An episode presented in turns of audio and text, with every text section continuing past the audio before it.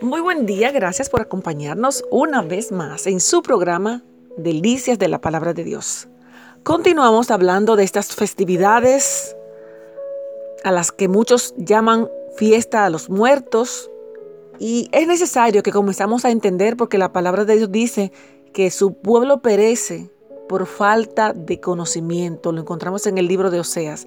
Realmente necesitamos informarnos y saber qué cosas estamos haciendo mal por rutina, por falta de, un conocimiento bíblico, por ignorancia.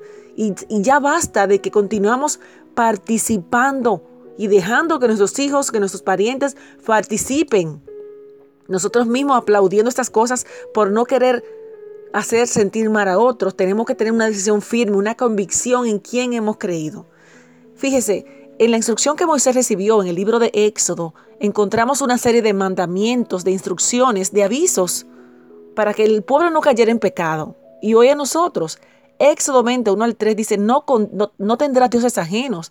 Esta era una prohibición, es una prohibición al politeísmo a invocar, a adorar a otros dioses. Nuestra adoración debe dirigirse solo a Dios. No debe hacerse adoración alguna a dioses, ni espíritus, ni personas vivas o muertas. Todo lo que ocupe el lugar de Dios es idolatría. Un llamado a no hacernos imagen. No solo estaba prohibido la adoración a los ídolos, sino también su fabricación. Y esto incluye cuadros, imágenes, estatuas, yeso y demás materiales usados para cualquier otro culto religioso de edades. La prohibición contra la adoración a otros dioses exigía que no se hiciera ninguna imagen de ellos, ni de Dios. Él es demasiado grandioso como para que se le represente en cualquier cosa hecha manos, de manos humanas. Eclesiastés 9, 5 al 7, hablando a Salomón, porque los que viven saben que han de morir, pero los muertos nada saben, ni tienen más paga porque su memoria es puesta en olvido. También su amor y su odio y su envidia fenecieron ya y nunca más tendrán parte en todo lo que se hace debajo del sol. Jeremías 8, vamos a ver qué dice. Escuchen el llanto de mi pueblo.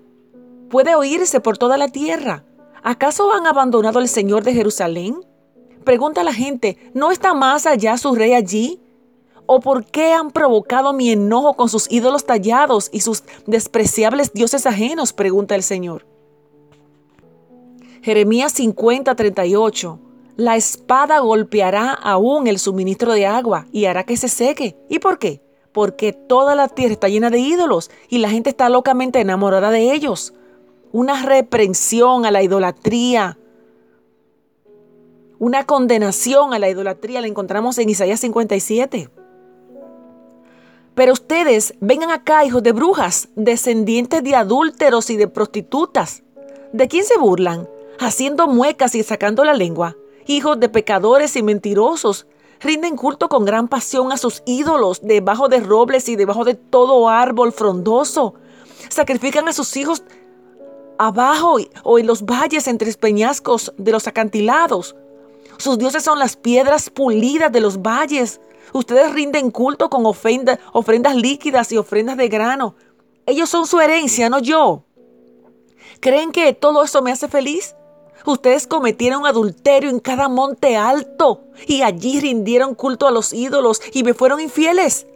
Han puesto símbolos paganos en los marcos de las puertas y detrás de ella. Me han abandonado y se han metido en la cama con esos dioses detestables y se han entregado a ellos y les encanta ver sus cuerpos desnudos. Han ido a Moloch con aceite de oliva y muchos perfumes y enviando a sus representantes por todas partes, incluso al mundo de los muertos. Se han cansado en su búsqueda, pero nunca se han dado por vencidos. El deseo les dio nuevas fuerzas y no se fatigaron. Les tienen miedo a esos ídolos. ¿Les producen terror? Por eso me han mentido y se han olvidado de mí, de mis palabras. ¿Será por mi largo silencio que ya no me temen? Ahora pondré al descubierto sus supuestas buenas obras. Ninguna de ellas los ayudará.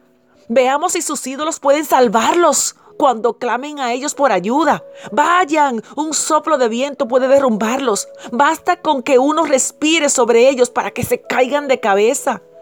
Pero el que confía en mi heredad En mí heredará la tierra y poseerá mi santo monte. Aleluya. Una reprensión y una advertencia. ¿Y usted qué va a decidir?